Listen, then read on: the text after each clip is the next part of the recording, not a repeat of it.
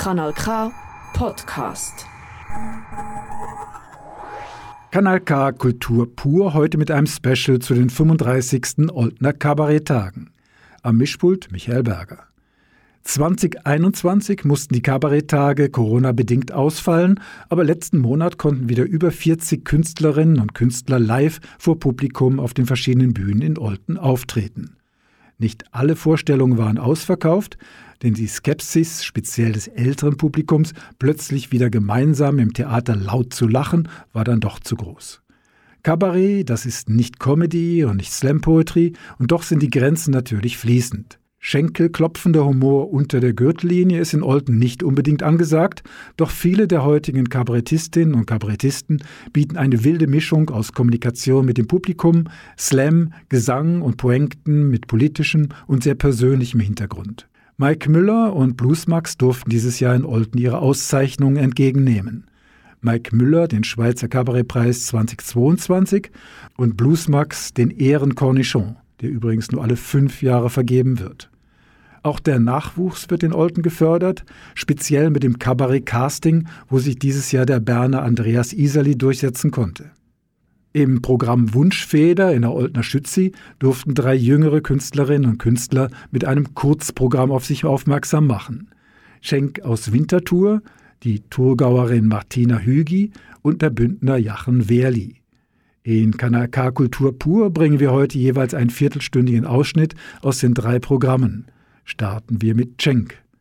Der Winterthurer Werbetexter Cenk Korkmaz hat türkische Wurzeln und war bereits mehrmals in der Devil Late Night Show zu sehen. Mit seinem aktuellen Programm Schleierhaft war er diese Woche im Kiff zu Gast. Hier ein Ausschnitt von den Kabaretttagen zum Thema Großhochzeit seiner Cousine. Ja, ähm, ist es äh, sehr schön, äh, da zu sein und Ihnen einen Teil von meinem Soloprogramm zu präsentieren. Es geht, wie gesagt, um die Hochzeit von meiner Cousine. Und im Nachhinein bin ich froh, dass ich gegangen bin, weil es hat mir sehr viele Geschichten gegeben und sehr viele Sachen gelernt auch dabei. Aber ursprünglich kann ich nicht, mit, äh, nicht mitgehen. Und zwar aus drei Gründen. Erstens, weil es eine Silvesterhochzeit war. Und darf ich kurz fragen, hat jemand am Silvester geheiratet von Ihnen? Nicht? Ja, ähm, ich finde, die Leute, die am Silvester heiraten, sind recht asozial. Erst immer gut zuerst fragen und nachher... Ja, weil ich meine, es ist der Viertag von allen Leuten, sogar Leute, die nach einem anderen Kalender leben, feiern diesen Tag. Und dann finde ich es ein bisschen, ja, ein bisschen hochnäsig, wenn man die Leute zwingt, die eigene Party zu kommen. Es hat jetzt nichts Besseres zu tun. Darum, das ist so das eine. Und das zweite ist Halbbekanntschaften. Es gibt nichts Schlimmes als Halbbekanntschaften, Leute, die man nur so halbwegs kennt, weil mit denen weiß man nicht, was reden. Das merkt man am besten, wenn man im Lift ist. Man steht so im Lift und wenn jemand reinkommt, den du kennst, ist super. Wenn jemand reinkommt, den du nicht kennst, ist auch okay. Aber so eine Halbbekanntschaft, man weiß nicht, was machen. Du musst etwas sagen, weil man kennt sich vom Gesehen, aber man kann nicht aus dem Weg gehen. Und dann redest du so über das Wetter, findest du, ja, es schifft wieder mal. He. Und dann so, ja, mal, ein schlimmes Wetter. Und weißt gar nicht, was sagen. So, ja, zum Glück sind wir im Lift. Immer. So, und so Halbbekanntschaften sind an der Hochzeiten natürlich mehr als genug vorhanden. Und ich habe aktuell so eine Halbbekanntschaft, die mich auch sehr nervt, ständig. Ein Cousin von mir. Ich sehe den alle paar Monate oder alle halbe Jahre oder so. Und jedes Mal, wenn wir uns sehen, wird er mir Tipps geben für Social Media. Ich, bei mir läuft es jetzt nicht so gut auf Social Media, nicht so viele Follower. Und er versucht mir immer zu erklären, wie man zu Follower kommt. Und das Problem ist, der hat selber fast keine Follower. Ja, ich habe mal gefragt, wie viel hast du? Er so 65. Ich so 65.000. Er so, nein, 65. Und das ist schon ein bisschen komisch, wenn dir über einen Tipp geben will, der selber nicht so viel Ahnung hat davon. Es fühlt sich für mich an, wie wenn der Alain Berset mir würde sagen, welchen Schaumfestiger ich soll brauchen für meine Haare. Ja, so gut gemeint, aber darum ist es ein, ein bisschen mühsam. Er tümpelt da von 65 Leuten. Und er will mir sagen, wie man die ganze Schweiz erreicht. Und selber erreicht er ja nicht mal Agasul zum Beispiel. Ja, ich habe gehofft, mehr Leute würden Agasul kennen. Das ist eine der kleinsten Gemeinden in der Schweiz. Er hat nur 70 Einwohner und nicht mal Agasul will ihm folgen. Ja, sogar in Agasul gibt es fünf Leute, die finden, nein, dem folgen wir nicht. Und darum lasse ich nicht so auf seine Tipps. Er gibt mir auch immer den gleichen Tipp. Ja, er findet immer, hey, wenn du willst, auf Social Media Erfolg haben dann musst du unbedingt auch Social Media haben. Ja, ich habe leider kein Social Media, kein Instagram, kein Facebook, kein Twitter, nichts. Aber ich bin noch immer schauen, was ich machen soll. Und bis es soweit ist, tue ich meine Likes so an die Öffentlichkeit tragen. Das ist meine Art, öffentlich aufzutreten. Und ich gebe meine Likes so. Ich finde, das ist immer noch die schönste Alternative zu Social Media. Ja, oh. Dankeschön. Ja, also ich habe es schon auf anderen Weg versucht, aber das ist so das Ergebnis, das finde ich schöner. Ich schon, also wenn man jetzt zum Beispiel am Montagmorgen an der Bushaltestelle jemandem einen Daumen hoch gibt, das kommt nicht so gut an zum Beispiel. Ja, macht das nicht, würde ich niemandem empfehlen. Also ich kann nicht einfach so einen Daumen geben, ich bin ja nicht ein Freak oder so, ich habe schon gewartet, bis der richtige Moment kommt. Dann der Typ ist neben mir gestanden am Telefon, er so, hey, Frau und Kind sind weg, ich habe sturmfreie Bude, das ganze Haus für mich, allein für das ganze Wochenende. Und erst dann habe ich gefunden, ja, ja, einfach zum sagen, hey, ich habe gehört, du hast sturmfrei, geiles Sich, gefällt mir. Ja, der hat es überhaupt nicht positiv aufgefasst. Ja, der hat mich so angeschaut, als hätte ich gesagt, hey, ich habe gehört, du hast sturmfrei, geiles Sich, gefällt mir. Ah, ja, keine Ahnung. Das ist so, habe ich es wahrgenommen, das Herz wahrgenommen. Hat ich mich schlecht gefühlt wegen dem. Ich habe gefunden, ich muss dem jetzt irgendwie einen Gefallen machen, weil ich dem seinen Montagmorgen nicht versauen. Dann habe ich überlegt, was gibt es sonst noch so Social Media mäßiges, wo die Leute sich freuen. Dann habe ich gedacht, ich folge ihm. Also, also nicht lang, so ein, zwei Tage vielleicht. Auch, dass er ein bisschen Freude daran hat. Jedenfalls bin ich in den gleichen Bus eingestiegen wie der die ganze Fahrt hinter ihm gehockt, der hat mich steinhart ignoriert. Obwohl ich ab und zu auch Sachen kommentiert habe und so. Er ist nicht darauf eingestiegen. Irgendwann ist er aufgestanden und hat gefunden, alle Billette vorweisen bitte. Und dann ja, bin ich weggelaufen. Dann hat er mir angefangen zu folgen.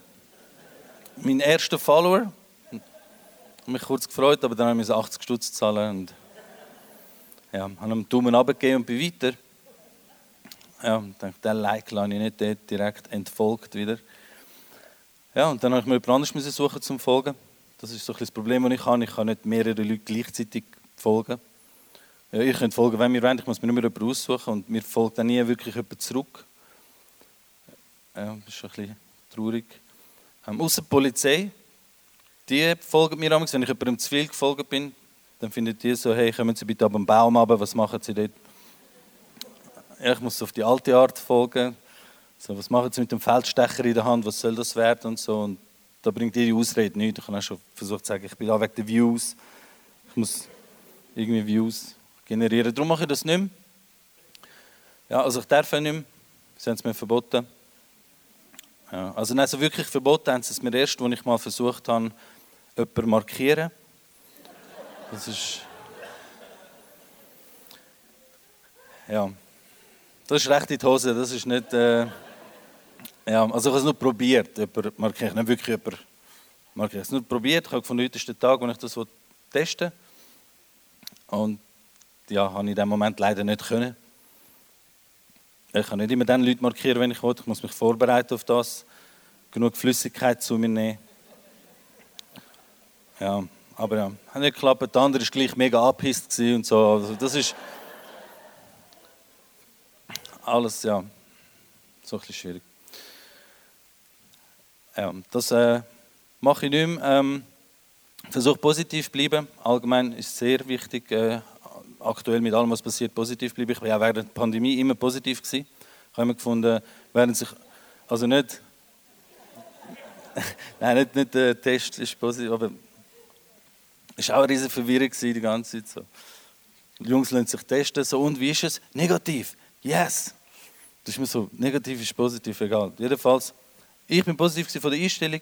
Viele Veranstaltungen haben so Platzbeschränkungen gehabt. Etablierte Künstler haben sich darüber aufgeregt, haben gefunden, hey, es hat viel weniger Leute, als eigentlich Platz hätten. Und ich habe immer gefunden, erstens mal ist es nichts Schlimmes und zweitens nichts Neues. Also für mich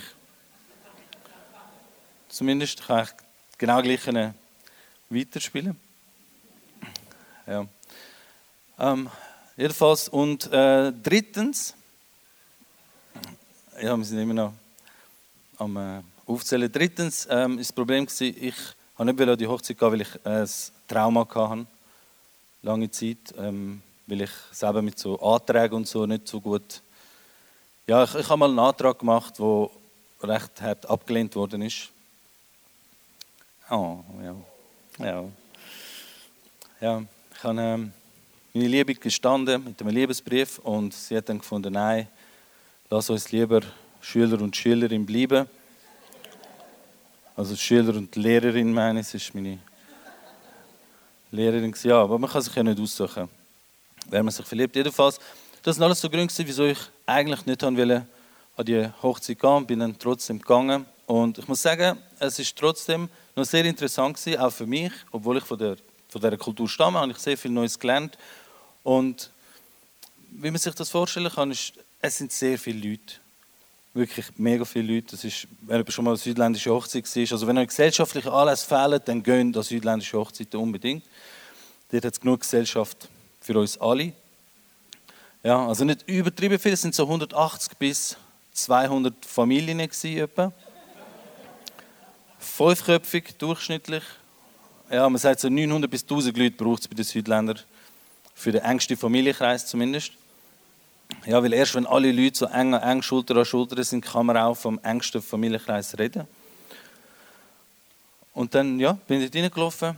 Wunderschöner Saal, sehr groß, hat so Dekorationsgegenstände gehabt, so eine Diskokugel. Und das Muster von dieser Diskokugel ist so durch den ganzen Raum gewandert, über alle anderen Dekogegenstände, wie zum Beispiel so Basketballkörbe und Sprossenwände und Kletterstangen. Und halt alles, was so eine südländische Hochzeit halt so braucht. Und jede Mehrzweckhalle auch hat. Ja, aber es ist, cool. Also, sie haben alles können nutzen. Die Leute, die reingekommen sind, können die Jacke direkt bei der Sprossenwand aufhängen. Das war noch praktisch. Und irgendwann sind sie angeguckt, dann ist das Licht dimmt worden und die Musik ist angegangen. My Heart Will Go On von der Céline Dion. Mega romantisch, findet ihr nicht romantisch?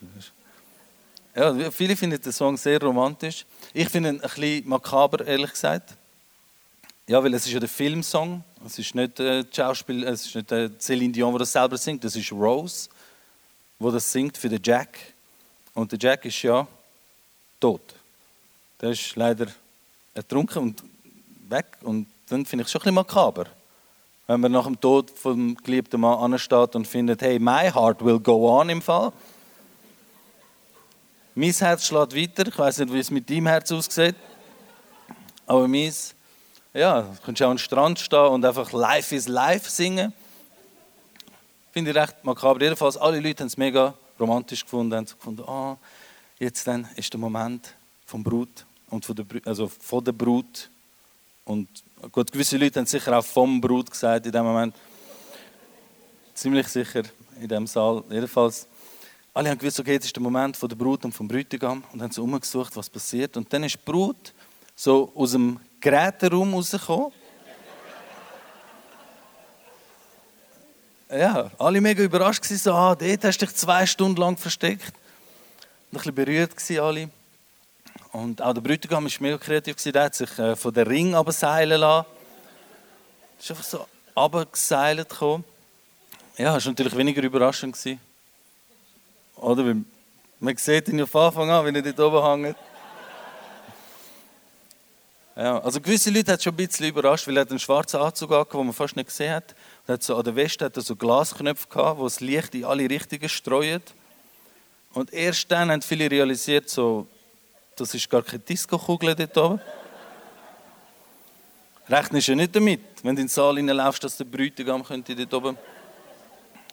Und auch die Leute, die es gesehen haben, haben sich nicht getraut, etwas zu sagen wahrscheinlich. So, Schatz, ist das der Bräutigam dort oben? Ja. Jedenfalls, der Bräutigam kommt runter, sich kommt raus. Wobei bei der Brut muss man auch sagen, rauskommen, ist sehr plump gesagt jetzt von mir. Eigentlich muss man sagen, sie ist im glitzernden Licht von dieser Disco-Kugel rausgeschwebt, weil sie ist auf so einem Mattenwagen gekommen. Ja, sie haben alles genutzt, was die Turnhalle zu bieten hat. Also ohne Matten natürlich, einfach nur der Wagen. Und dann hat sie sich vorne können heben und hat so Titanic gespielt. Und ist so zu fahren gekommen und so durch den Gang. So drei Jungs haben sie rausgestoßen. Ihre Schleier so im Fahrtwind am Winden sind, Titanic am Spielen. Für die Jungs war es ein bisschen anstrengend, die, die sie gestoßen haben, natürlich, weil die sind hinter ihr waren. Und ein Mattenwagen ist einfach ein Brett mit einer Stange vorne dran. Und hinten hat es nichts, um sich dran zu haben. Die Jungs sind so richtig am Boden an, haben so halbe Yoga-Pose müssen machen, so der herablassende Hund oder wie heißt das? Oder? Herablassende. Ja. Jedenfalls haben sie so runtergeschaut und darum die haben nicht so viel gesehen, wo sie anfahren. Darum sind gewisse Leute, ja, gewisse Leute sind besonders berührt worden in dem Moment natürlich. So ein bisschen recht kritisch gesehen. Aber sie haben sich wirklich Mühe gegeben. Alle mega auftackelt und so. Sie bei den Gästen war es egal, mega locker. Sie so, hey, legt da, was ihr wollt. Wir nicht unbedingt euch mega auftackeln. Die einzige Regel, die sie hatten, ist keine schwarze Schuhsohle. Ja, und sonst haben wir machen, was wir wollen. Jedenfalls, Brut ist so reingefahren, dann so durch den breiten Gang in der Mitte, Bräutigam oben direkt punktgenau auf dem Mattenwagen gelandet und dann sind so... Also punktgenau ist auch ein bisschen übertrieben. Ja, es war nicht ganz punktgenau, weil es war eine alte Turnhalle und dort haben sie die Ringe einfach so als Seil gespannt und an der Wand hat so zwei Stangen, wo die aufgewickelt sind, die Ringe. Und normalerweise kann man die auch easy abwickeln, aber die sind noch nicht gemacht dafür, dass 90 Kilo dran hängen. Und darum haben sie, also das Seil hat es einfach mega hart gespannt und darum haben sie jetzt können einfach das abwickeln. Sie haben ihn immer wieder müssen aufziehen ein bisschen und dann lockern und dann wieder loslassen. Das heißt, er ist immer wieder so ein bisschen auf und dann also wieder runtergestürzt. Und dann bei der letzten Runde jetzt nicht mehr gelangt, weil das Seil ist so straff war, dass er einfach so zwei Meter in der Luft gehangen ist.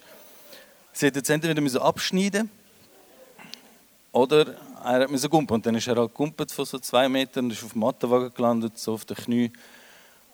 Also, auf, auf, also nicht auf einem Knie wie bei einem Antrag, sondern auf zwei Knie wie ein Bettler. Ist ja nur ein Knie Unterschied oder? zwischen Antrag machen und ja. Jedenfalls hat es ihm so aufgeholfen und dann hat er sich so hinter sie hergestellt, sie vorne an der Stange, und dann haben sie die Arme ausbreitet und sind so führen zum Altar oder was auch immer vorne war. Ja, also er hat er natürlich auch nicht mehr ausbreiten, muss man auch dazu sagen, weil der hat ja zwei Stunden dort oben hängen und auf sie warten und er hat noch vor den Gästen wahrscheinlich müssen dort sein und das geht schon recht in die Arme. Also er hat keine Kraft mehr in den Armen. Er hat nur noch seine Arme vorne auf die Schulter tätowieren. So ein bisschen wie ein Polonaise hat es gewirkt. So. Hat nur noch gefällt, dass er so mit dabei ein bisschen, aber ja. Jedenfalls, ja, sehr äh, intensive äh, Hochzeit gewesen, sehr äh, spannend und das hat dazu geführt, dass das jetzt äh, mein äh, gesamtes Programm geworden ist. Ja. Hey, ähm, das war es von mir. Danke vielmals fürs Zuhören. Danke vielmals. Danke vielmals. Schenk mit einem Ausschnitt aus seinem Bühnenprogramm Schleierhaft, aufgenommen an den 35. Oldner Kabaretttagen im Rahmen der Wunschfeder. Martina Hügi hatte dort ebenfalls ihren Auftritt. Die Thurgauer Primarlehrerin und Heilpädagogin performte übrigens eine Zeit lang ihre Comedy auf Englisch, nur um ihrem Thurgauer Dialekt auszuweichen. Doch nun traut sie sich nach der Babypause auch in Mundart ihr Bühnenprogramm zu präsentieren. Martina Hügi. Kennst du das auch? Du kommst aus dem Haus und merkst, dass die Binde auf der falschen Seite klebt. Es tut schon ein bisschen weh. Hey, kennst du das? Hast du auch schon gefragt, hey, sehe ich in diesem Kleid dick aus? Und die Antwort ist, nicht nur in diesem Kleid. Ja, ich meine, was man macht, wie man ist, es ist doch einfach immer letzt, verkehrt, falsch. Und das bringt mich zu einem für viele belastenden Thema. Unsere tiefsten Ängste huren doch gar nicht in der dunklen Gebüsch, in düsteren Gassen, hä, sondern im eigenen Bauch. Die Angst vor sich selber, man sieht sie zum Beispiel in den gut beleuchteten Ecken vom Badzimmer. Die Waage, ein ihr Waage? Und? Stehen da drauf? Sind so jemand, der zuerst auf die Waage steht und erst nachher ein Deo aufträgt? Bei mir ist es sehr umgekehrt. Leute schauen mich abschätzig an und sagen, du bist so dünn, bist du magersüchtig? Ich sag dann, ich habe chronisch Durchfall. Sema ist gegessen. Wie man ist ins Letz, drum lass ich's einfach letz sein. Wie man ist ins Letz, drum lass ich's voll fett nett sein. Aber wir foltern uns lieber mit der Gewissheit, dass Glück ganz vom allein kommt, wenn man nur ein bisschen anders wäre wie man selber. Wir sagen uns, geh du Wicht, geh, geh Wicht. Dann sagt der Wicht so, wait, wait. Und so geht und geht und geht das Gewicht nicht weg, es hängt an dir. Irgendwann schauen wir in den Spiegel, wenn er nicht hoch hängt und merken, dass wir uns mit Abscheu betrachten. Wie man ist ins Letz, drum lass uns einfach letz sein. Wie man ist ins Letz, drum lass uns voll nicht fett sein.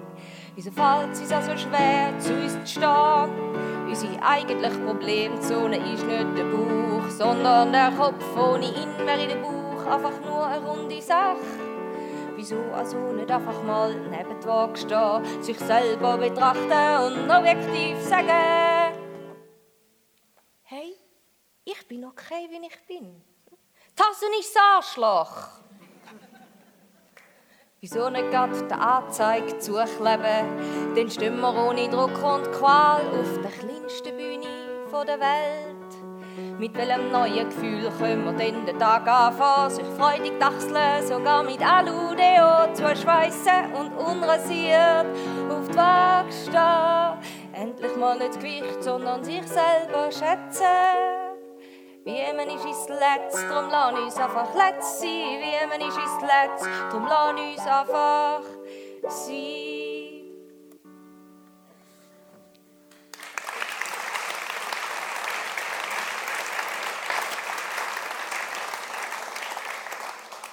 Ja, dass ihr jetzt quasi eine Übersicht über, den, ähm, über das Programm bekommt, habe ich einen Ablauf zusammengestellt.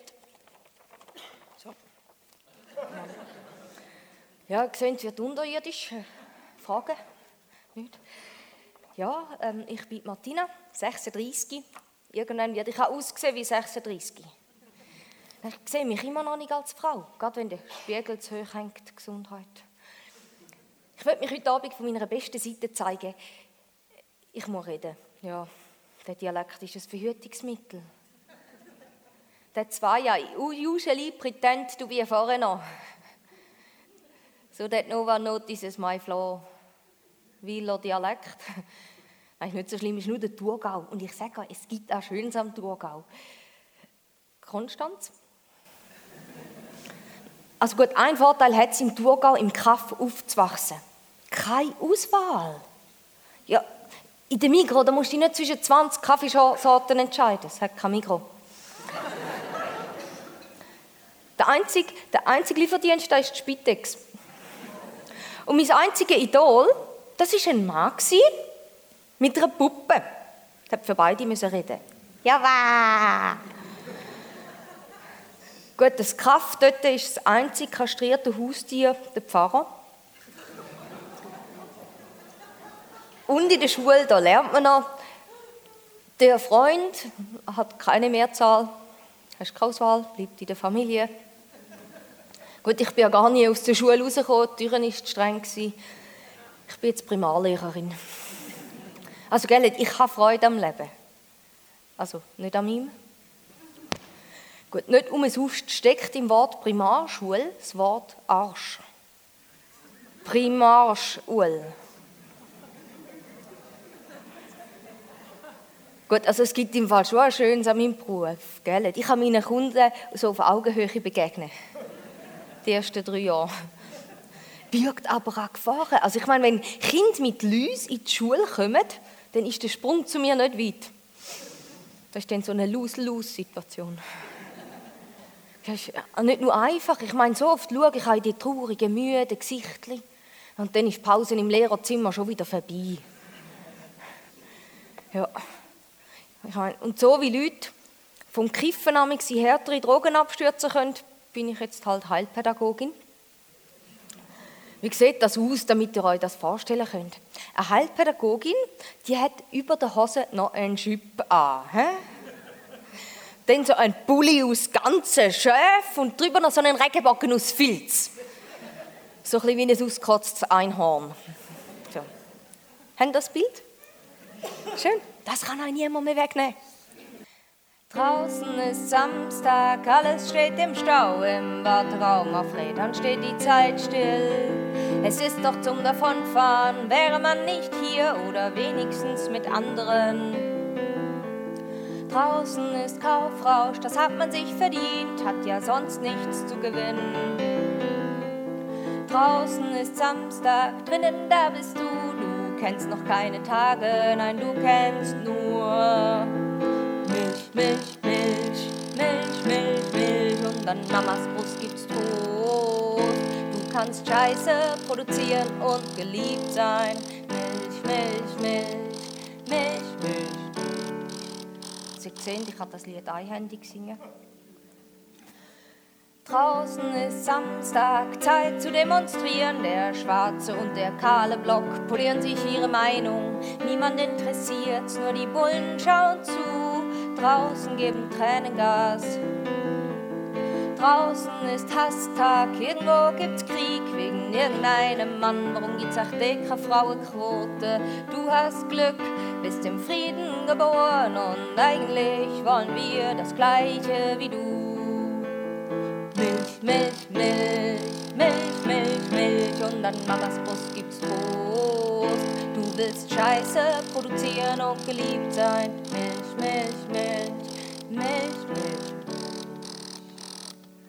Draußen ist Samstag, das Sams ist arbeitslos, unsere Kindheit war sein Lohn. Draußen ist Haschtag, um der ernsthaft zu entfliehen, im Drogenrausch sich selber verlieren. Draußen ist die Welt voller obachtloser Leute, ihre Herzen haben kein Daheim. Draußen scheint die Einsamkeit, du lächelst das erste Mal, dann kommt in hohem Bogen geflogen. Milch, Milch, Milch, Milch, Milch, Milch und an Mamas Brust gibt's Trost. Darfst Scheiße produzieren und geliebt sein. Milch, Milch, Milch, Milch, Milch. Und das sag ich nur aus Ärztemangel. Es ist alles ein Schrei nach Liebe und Milch.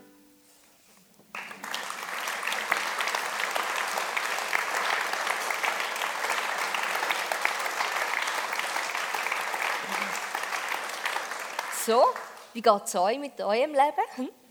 So auf einer Skala von 1 bis 1. Okay, ich kann euch aufmuntern. Ja. Gut, dann mal lange. Reden wir über das Glück und andere Probleme. Ja, ich habe herausgefunden, gemäß Studien sind ältere Leute glücklicher wie junge. Hey, so cool darf ich von einem glücklichen Publikum auftreten. Hä? Ja, ich meine, jung sein, das ist nur Französisch schön. Und mit 70 kann man sich hemmungslos tätowieren lassen. Keiner wird dir dann sagen, du, das hast dann aber für den Rest von deinem Leben, gell? Und wenn ich alt bin, kann ich dank Inkontinenz auch im Stab pinkeln. Gut, die Jungen können im Fall auch glücklich werden. Sie müssen einfach mega lang warten. Nein, es gibt noch anders. Zum Beispiel Beziehungen oder eine verschobene Wahrnehmung. Wenn ihr also mega unzufrieden sind in eurer Beziehung, tun einfach so, als wäre ihr in einer anderen. Ja? Ich meine, Marienkäferli wechseln ihren Partner alle zwei Tage. Ja, darum sind sie Glücksbringer. Wenn ihr jetzt zweifelt, ob ihr in einer glücklichen Beziehung sind, habe ich euch einen Fragebogen mitgebracht. Führen Sie eine glückliche Beziehung, aber Ihr Partner darf nichts davon erfahren? Anziehungskraft bedeutet bei Ihrem Mann, dass Sie froh sind, dass er sich anzieht? Aha. Denken Sie manchmal, statt das Chaos Ihres Partners aufzuräumen, wäre ein Brand gerade hilfreich? Okay schauen sie ihren Mann an und denken, hätte der Katz nicht gelangt. Eine Katze kann man jederzeit kastrieren lassen. Wenn Sie das Wort Glück hören, Denken Sie zuerst an Ihren Tod oder an Ihren Tod? So, Auswertung. Wer hat sich jetzt da wiedergefunden? Hand. Gut, wer hat sich jetzt nicht getraut zum Aufstrecken, weil die bessere Hälfte auch da ist? Hand. Ja, super. Also alle Singles, sie müssen nicht traurig sein. Ich meine, egal wie fest du in deiner Beziehung schaffst, irgendwann ist sie Ehe. Und Ehe, die ist wie ein Home Trainer. Meine, was man am Anfang noch voller Enthusiasmus bestiegt, verstaubt irgendwann im Ecke und versperrt Sicht auf den Fernseher. Es ist ja schön, wenn man es in einer Beziehung schafft. Aber halt meistens mit unbezahlten Überstunden und wehe man kündet, dann landet man auf Tinder am Raff vom Beziehungsmarkt. Also für all die unter euch, wo jetzt die Ehe schon so eine permanente Kontobelastung ist, so eine Einbahnstraße. Schaut, für Mord gibt es zehn Jahre.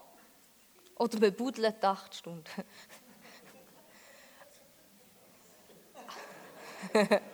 Habe ich euch jetzt inspiriert? Das freut mich mega. Ja, ihr wisst, ich meine, Ehe ist lebenslänglich bei guter Führung. Sind wir ehrlich, Beziehungen sind der grösste Stressfaktor. Vielleicht brauchen wir doch einfach ein anderes Wort für Beziehung. Wie wäre es zum Beispiel mit Belastung? Es wird ganz anders stöhnen. Ja, ich bin seit fünf Jahren in einer Belastung. Darum versuche ich ihnen aus dem Weg zu gehen. Ja, ich versuche nur noch Frieden zu schließen mit der Realität. Oder wie mir mein IT-Supporter gesagt hat, Du musst deine Einstellungen ändern. Okay. Mehr weiß ich noch nicht. Aber immerhin schon, wo nachschauen. Auf meinem externen Hirn. Aber manchmal macht es mich fertig, dass mein Handy gescheiter ist wie ich. Mhm. Kennst du es, gell? Dann lösche ich Google Maps und gehe auf die Straße, die Leute nach dem Weg fragen. Und die schauen zuerst auf ihr Handy. Hey, nein, darum finde ich es mega schön, könnt ihr mir jetzt in die Augen schauen. So ohne von einer Werbung unterbrochen zu werden, ohne Filter und in echt. Marlboro.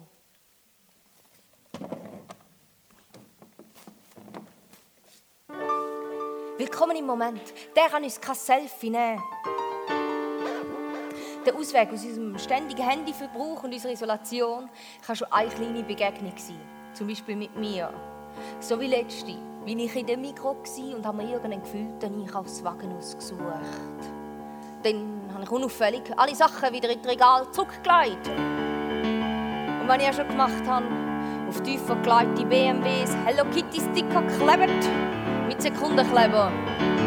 Ich will damit nur, dass du mal aufschaust, für was habe ich mich schön gemacht.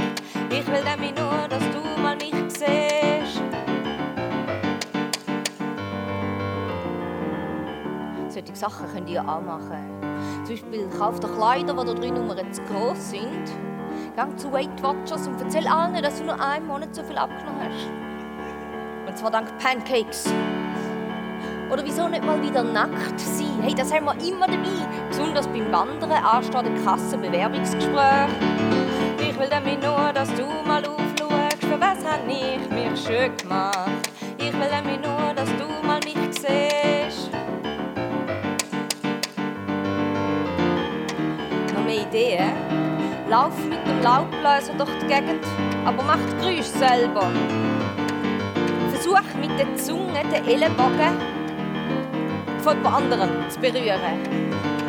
Oder versuch mit dem Ellenbogen die Zunge von jemand anderem zu berühren. Oder umgekehrt, mit der Zunge den Ellenbogen von jemand anderem. Ist ja gleich.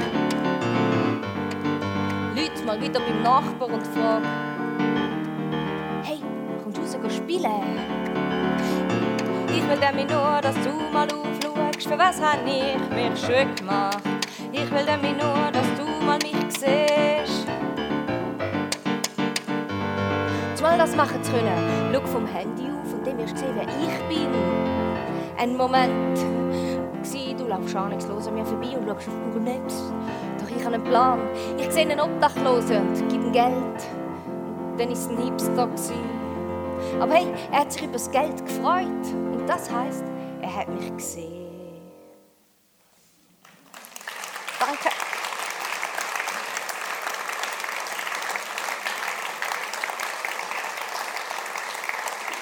Ja, In dem Sinn wünsche ich euch, bleibt mutiger und ähm, zum Schluss noch ein Satz, den ich äh, als Lehrerin beim Arbeiten aus Eltern kann sagen Danke für eure Aufmerksamkeit. Danke.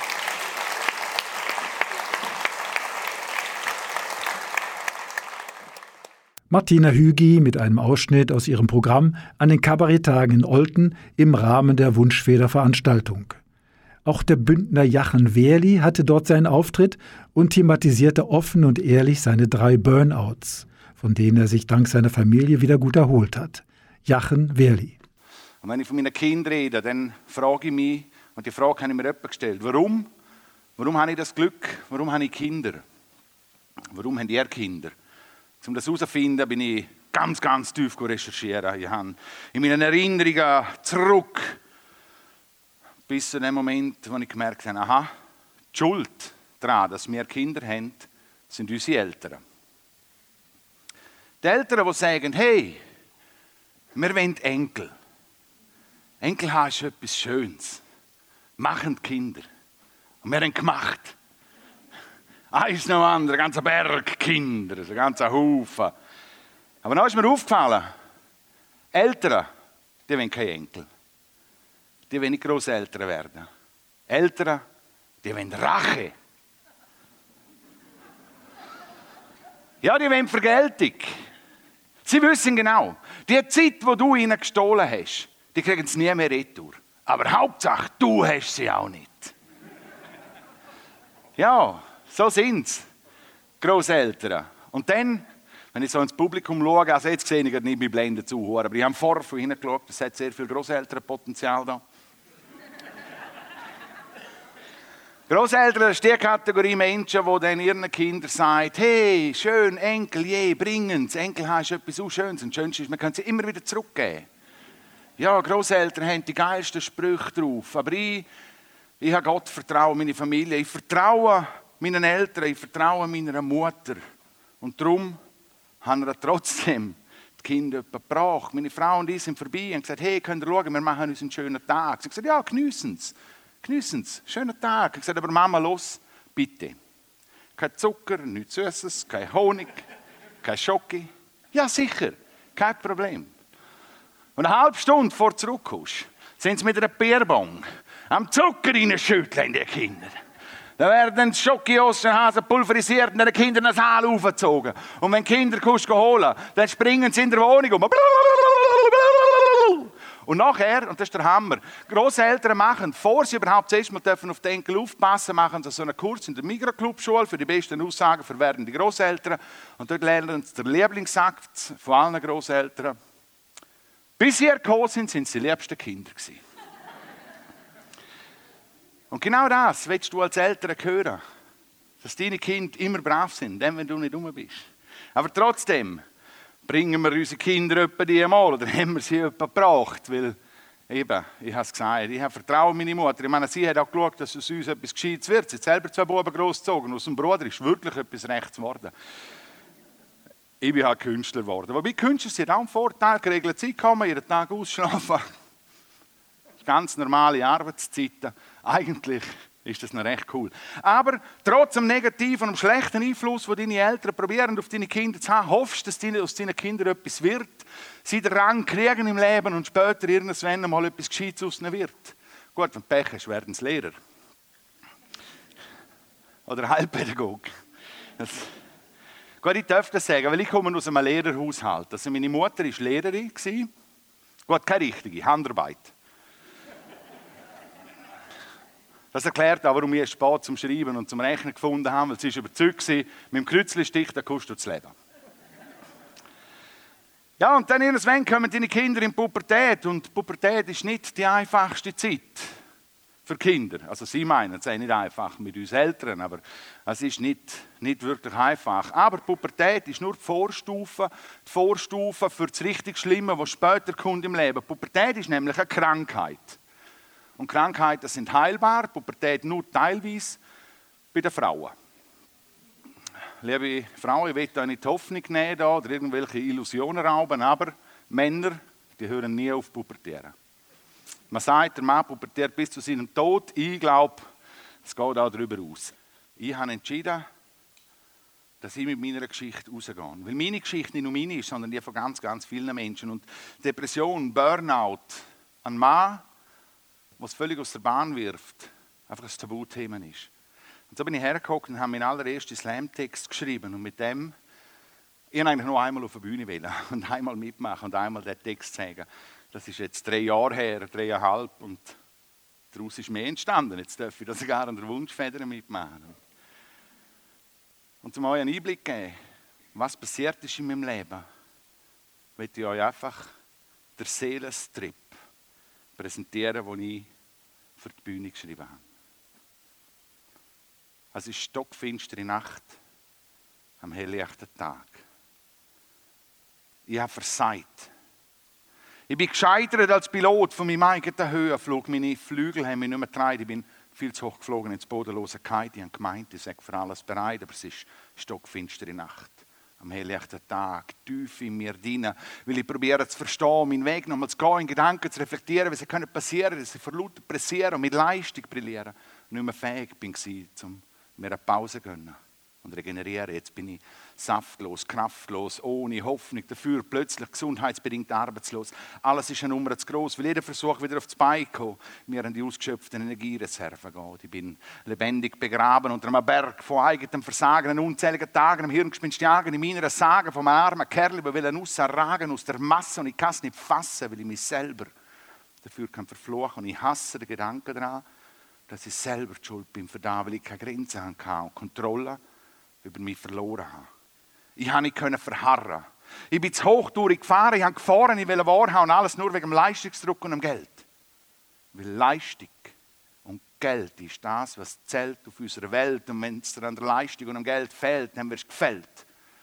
Wenn ein alter Borkenkäfer befallen nicht dann oder wirst du weggeworfen, wenn eine austrocknete Zigarre aus Havanna, weil nicht mehr der Norm entspricht. Und das in unserer Gesellschaft, wo du nur brauchen kann, wenn immer 200 Prozent ist, nicht tragbar ist. Und so bin ich dann gelandet, oder besser gesagt gestrandet in einer tiefen, dunklen Depression, eine Situation, die ich so nicht kennt und was die Fachwelt als Burnout benennt.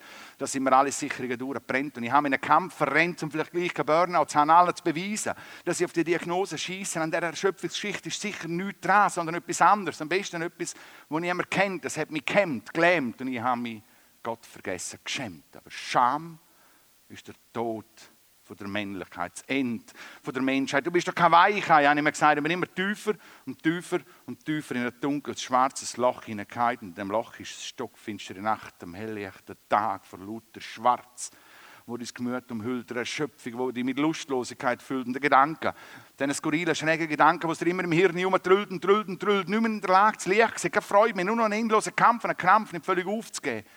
Das letzte bisschen Motivation zusammennehmen und mir meiner Frau und unseren drei Kindern wird Halt in den trostlosen Alltag geben. Aber Halt gebe ich schon lange keinen mehr. Zum guten Glück hat meine Frau das Zepter übernommen. Sie hat mich nicht einfach im Regen stehen sondern hat meinen Arm genommen und gesagt, wir schaffen das, ich bin bereit und ganz egal, was auf uns zukommt. Du kannst auf mich zählen, jeden Tag und jede Stunde, aber es ist stockfinstere Nacht. Am helllichten Tag vor deinen Augen kannst du es nicht glauben, dass du nur noch Dunkelheit siehst. Wenn der Moment da ist, wo du merkst, dass du nicht mehr dich selber bist, die kleinste Hürde, einen unüberwindbaren Berg ist, du Stück für Stück aufgibst, aber endlich einsiehst, dass deine Rastlosigkeit die Ursache war. Ich habe mehr als drei Jahre gebraucht, um zu akzeptieren, dass es mir passieren kann. Ich habe von meinem Körper viel zu lang, zu viel verlangt. Und alle Symptome über Jahre können ignorieren. Und ich will kapieren, dass ich selber ein System generiere, das wahnsinnig schwer wird zum Reparieren. Ich habe immer nur gelächelt und gesagt, es trifft nur einen, der schwächelt. Man hat mich gewarnt aber ich wollte es nicht hören. Ich war viel zu tief drin, mich selber am Zerstören, viel zu spät zum Hören. Weil die Ausbrennerei ist ein Problem von unserer Gesellschaft, das System schafft, wo Profit und Erfolg vor dem Mensch steht. Du kannst mitschwimmen oder runtergehen. Du kannst aussteigen und dir helfen lassen. Am Tag ist es wieder hell. Und ich genieße sonnige Stunden. Ich freue mich auf das Morgen. Wieder 2000 Gründe habe ich mein Lachen verloren aber es Gott sei Dank wieder gefunden. Meine Familie hat mich gerettet. In letzter Sekunde. Aber es ist stockfinstere Nacht. Am helllichten Tag. Nicht mehr für mich. Aber leider immer noch. Und für alle diese Menschen ist der Text. Es ist stockfinstere Nacht am helllichten Tag für verdammt viele in einer ganz ähnlichen Lebenslage. Ja, und somit ist eigentlich fast alles gesagt. Außer, dass ich, ich hasse es, mit einem traurigen Text aufzuhören. Darum mache ich das auch nicht. Nein, ich will euch noch etwas aus meinem Leben erzählen. Weil, ich habe gesagt, ich bin Familienvater. Meine drei Kinder, 18 Bub, 15, 13 Mädchen. Schwere Pubertiere. Pubertier, das sind so ein bisschen schwierige Zeitgenossen. Das habe ich schon mal erwähnt, aber ich habe viel mehr das Problem. Pubertät ist eine Phase, die mit Verständnis, mit Verstand zu tun hat. Und da ist der Hund begraben. Ich verstehe meine Kinder nicht. Ich verstehe sie nicht mehr. Und wenn ich sage, ich verstehe meine Kinder nicht, dann meine ich das nicht auf einer zwischenmenschlichen oder emotionalen Basis. Nein, ich habe keine Ahnung, was die mir sagen wollen. Die eine Sprache entwickelt, da komme ich nicht mehr mit. Hey, yo Mann, alter Dicker, du brauchst so, lass voll weg, ich schwöre. Ich Mann, ja, du bist jeder Braten, du bist nur Checker. Sorry, Bruder, ich muss los. Jawohl! Natürlich! Letztes hat meine Tochter gesagt, hey Papa, du bist so ein fresher Dude. Es ist mir so gegangen wie neu. Ich habe keine Ahnung. Ich habe keine Ahnung, was meine Kinder mir sagen, wenn die eine Sprache entwickeln, da komme ich echt nicht mehr mit. Aber sie sagen mir dann auch immer, Papa, verstehst du nicht, du bist zu alt. Also du bist zu alt, höre ich eh permanent, obwohl ich mich eigentlich noch relativ jung fühle. Sie sehen das anders. Ich habe viel lieber den Moment, den Moment von der klaren Kommunikation. Und die gibt es, den Moment, wo Kinder ganz, ganz deutsch und deutlich mit uns reden und sagen, was sie denken. Wie letzte, ich, ich muss noch mal ausholen, mein Sohn, eben 18. Und wer weiß, wie 18-jährige Buben in der Pubertät sind, die, also nebst dem eigenartigen Körpergeruch, fressen. Sie fressen, immer, immer permanent und fast alles. Letztens ist mein Sohn am Morgen um 4 Uhr vom Ausgang heimgekommen. Halb zwölf bin ich geschaut, ob er noch Puls hat. hat noch geschnupft. Und dann ist mir etwas aufgefallen. Auf dem Nachttisch kein Nasstüchli, wie bei mir früher. Nein, eine leere Kilo Büchse Ravioli. Ich sage, Sohn, Ravioli, morgen 4 Und Buben, 18-jährig, Hunger nach dem Ausgang, die sind auf dem Niveau oder auf dem Stand von einem Neandertaler. Seine Antwort war, ja, Hunger gehabt. Hunger. Ich sage, okay, aber wie wäre es mit Kochen? Die sind schon mal gekocht. Gut, ich bin dann raus zum Rest der Familie und habe mich dort an den Tisch gesetzt. Da ist mein Sohn aufgestanden, ist in die Küche gelaufen, hat den Kühlschrank geöffnet, hat einen Blick hineingeworfen, hat schon wieder Hunger gehabt. Blick in den Kühlschrank, Blick zur Familie. Nochmal ein prüfender Blick in den Kühlschrank, ein Blick zur Familie. Der sagt er. Der Inhalt für unserem Kühlschrank ist genau so wie unsere Familie. Die reinste Enttäuschung. ja, aber dann weißt du wenigstens, wo dran das bist ich habe ihn verstanden, ich habe eins für ein einziges Mal gewusst, was er mir sagen will. Und das ist schon schön. Pubertierende Mädchen, die haben immer Fragen. Die fragen permanent, sie wollen keine Antwort. Sie wollen einfach fragen. Und wenn sie eine Antwort kriegen, wenn sicher nicht die, die du gibst, wie letzte, wo meine Tochter kam, und gesagt, du Papa, jetzt werde ich 15, langsam, sollte ich mir überlegen, was ich später machen will, nicht, dass ich noch Lehrer werden. Ich will etwas Gescheites machen, etwas mit dir. Und ich habe gesagt, Metzger. Ja, ist natürlich die Reaktion nicht so gut gewesen, da wie bei euch, oder? Aber Kinder haben immer Fragen. Sie fragen immer. Und meine Lieblingsfrage ist, du Papa, hast du eigentlich ein Lieblingskind? Ja sicher, sage ich dann, ja sicher. Und das vom Nachbar. Das macht mir wenigstens keinen Ärger. Mein Sohn schaut meinen Geister da und sagt, hey, schwör, hey, ist voll krass, Digga. Aber ich schwöre nicht, weil als Vater ist nur ein Wunsch. Wenn doch einfach alles könnte ein bisschen normal sein. Denn ich sehne mich nach normalen Sachen, nach normalen Sachen zum Lachen, zum Lachen, normale Sachen machen, normale Tage über Sachen lachen, ohne den ewigen Krach zu haben. Einfach etwas Normales, ein normaler Morgen. Ohne eine endlose Diskussion, wer jetzt gerade wie viel Gramm mehr Nutella auf dem Brot hat. Und welches Brot wie viel Millimeter dicker ist als das andere. Und wie viele Gläser Orangensaft jeder kriegt. Jeder außer weil der, der zahlt, nicht zählt. Und dann eine ewige Streiterei und diskutieren, dann wäre es warum überhaupt nicht muss helfen abräumen, dass es die Eltern eh selber können, die ihren Kinder wählen, selber die Schuld, dass sie uns haben. Jetzt ist aber Ruhe am Tisch, warf wieder meine ungefragte Meinung in die Runde. Hey, easy. Chill deine Base, Brudi. Meint mein Sohn zu meinem Input, aber ich chill nicht. Und überhaupt sind Brudi und Papi zwei völlig verschiedene Stufen auf der Hierarchiepyramide. Hey, einfach etwas Normales. Etwas können machen, ohne dass immer heisst, oh mein Papa, du bist so peinlich. Am Sonntag mit der Familie mit dem Hund laufen und dann auf der frisch verschneiten Wiese ein Smiley in der Schnee brunzen. Aber es tut nicht, geht nicht. Kann doch nicht so schwer sein, so eine gelbe runde Kreis pissen. Aber Hirn wie will es einfach nicht. Entweder drehen wir zu langsam, oder jetzt wenig Druck auf dem Schlauch, oder Prostata. So ein Tröpfchen. Das ist dann so Smiley malen nach Zahlen. Und dann ist es kalt. Ja, bei uns im Bündnerland ist es kalt. So richtig kalt, nicht wie bei euch. Oh, eine kalte Luft. Nein, bei uns ist es, ich sitze im Kühlschrank in der Gefrierzelle in Tiefkühl, in Sibirien, in der Antarktis kalt. Und wenn es kalt ist, habe ich Händchen. Aber wenn die Händchen alle, dann seiche ich drüber. Und und wenn ich sie abziehe, habe ich kalte Töpen. Und kalte Töpen, der Prinz Charmin nicht gern. Und wenn ich so zittere, meint er immer, ich will etwas anderes. Aber das ist ja gleich. Nein, es spielt keine Rolle. Das heisst ja eben, oh Mann, Papa, du bist so peinlich. Aber ich bin nicht peinlich. Eltern sind nicht peinlich. Nur weil wir noch ein leben wollen und weil wir noch ein eigenes Leben haben. Wenn wir in der Ferien sind und dann am Nachmittag um zwei an der Strandbar während der Happy Hour der ultimative Hit von Queen «We will rock you» über die Lautsprecher dröhnt. Mama dazu lasziv auf der Bar tanzt. Laut halt singen, am Headbangen ist. Ich auf einem Bein auf Gitarre spielen und alle Tisch performen. Am Boden auf der Knüts Gitarre Solo gekonnt in Szene setzen. Und dann die ganze Bar zum Refrain. We will, we will rock you. Fuck you, ruft. Hey.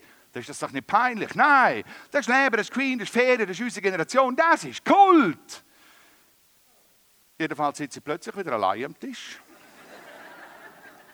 Weil meine Pubertätsphlegmatiker im jugendlichen Reifenprozess haben sich in ihre Zimmer verzogen und das Familienleben den eigenen vier Wänden. Das findet getrennt statt. Jetzt habe ich aber so Methoden herausgefunden, wenn ich die Familie wieder schnurstracks an einem Tisch kann vereinen und Freudestrahlen grinsen, stelle ich das WLAN aus. Drei, zwei, eins. Und schon sind alle wieder da. Oh Mann, Alter. Oh Mann, Alter, du bist im Fall so assi dicker.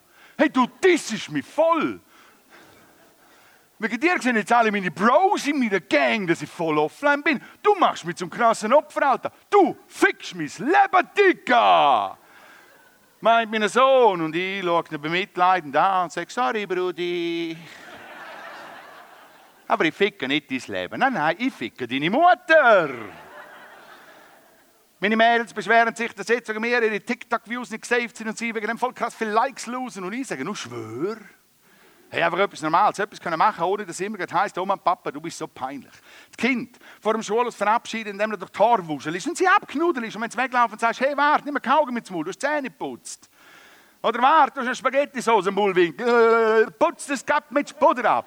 Nein, das ist doch nicht peinlich. Ja gut, okay, vielleicht ist es ein bisschen peinlich, aber ich sagen, wir Eltern sind nur so peinlich, weil wir unsere Kinder so abgöttisch lieben und weil sie das größte und beste Geschenk sind, das uns in unserem Leben können passieren können. Weil wir jeden Morgen voll peinlich früh aufstehen, um den Kindern zum Morgen machen und voll peinlich mit den Herren hocken, Hausaufgaben machen und für Prüfungen lernen und voll peinlich daheim hocken und hoffen, dass sie die Prüfungen nicht schon wieder verkacken. Und sie voll peinlich pflegen, wenn sie krank im Bett liegen und sie voll peinlich in den Arm nehmen und sie mitten in der Nacht nach einem schlechten Traum zu uns ins Bett kriechen. Ja, wenn wir sie so anschauen, dann bin ich peinlich. Aber hey, peinlich sein sind eben auch Vaterfreude. Peinlich sein ist der einzige Spaß, der mir aus meinem alten Leben noch geblieben ist. Und darum mache ich es extra extra nur zu meine Kinder plagen, weil es geht nichts geiler, als wenn Kinder kommen und sagen, oh Mann, Papa, du bist so peinlich. Und ich kann sagen, hey, yo, Mann, Digga, alter Bro, so lass voll weg, ich schwör's, Mann, Alter, bist du mal Brater, du bist Nullchecker. Sorry, du bist ein fresh Dude. Und ich freue mich, wenn du Kinder hast und für deine genauso peinlich bist wie ich jetzt für die. Ich schwöre. Dankeschön.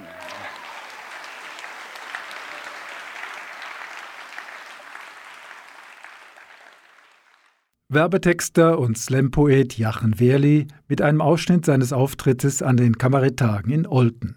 Anita Huber hat Jachen Wehrli, Martina Hügi und Schenkort Matz nach ihrem Auftritt gefragt, was ihnen die Einladung nach Olten zu den Kabaretttagen bedeutet. Für mich bedeutet es auch viel, weil es äh ja, einerseits komme ich immer auch gerne auf Olten und wenn man als Newcomer eigentlich an den Oltener Kabarett-Tag mitwirken oder so einer Wunschfeder mitmachen, finde ich das sehr wertschätzend und lässig. Für mich bedeutet es mega, mega viel, weil ich habe wie schon zweimal die Versuche bei diesen Newcomer und bin beides mal rausgehauen, weil ich ähm, vom Auftreten her nicht überzeugt habe und dass man mich dann doch noch für den Inhalt hat wollen, bedeutet mir wie so ein Danke, du bist auf dem richtigen Weg, Frau Heilpädagogin. Mhm. Also für mich ist es auch eine ganz grosse Ehre, als Nachwuchskünstler da dabei zu sein. Seit ich an der Oldner ähm, am Kabarett-Casting mitgemacht habe, habe ich mich sehr verliebt in die Kleinkunst- und Kabarettszene und für mich sehr wohl da. Die letzten zwei Jahre waren ja recht speziell für Künstler.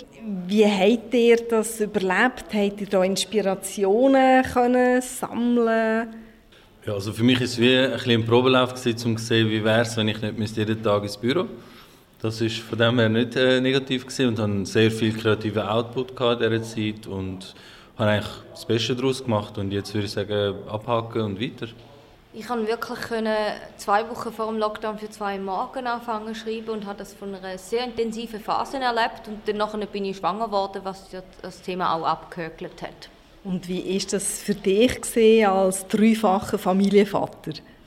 Ja, schwierig. Äh, fürs Kreative hat es mir nicht gut getan. Ich war sehr blockiert, weil es rundum einfach auch schwierig war. Ich habe aber Neues entdeckt. Ich bin der erste Winter im Lockdown bin ich einen Skilift arbeiten und habe den Leuten den Bügel unter den Arsch geklemmt. Und im zweiten habe ich an einer Après-Ski-Bar geschafft. Ich habe völlig etwas anderes gemacht, was man in meinem Alter nicht mehr riskieren würde. Das wiederum hat Inspiration. Jetzt, wenn ich Zeit habe, um es zu verarbeiten, aus dem heraus wird etwas kommen.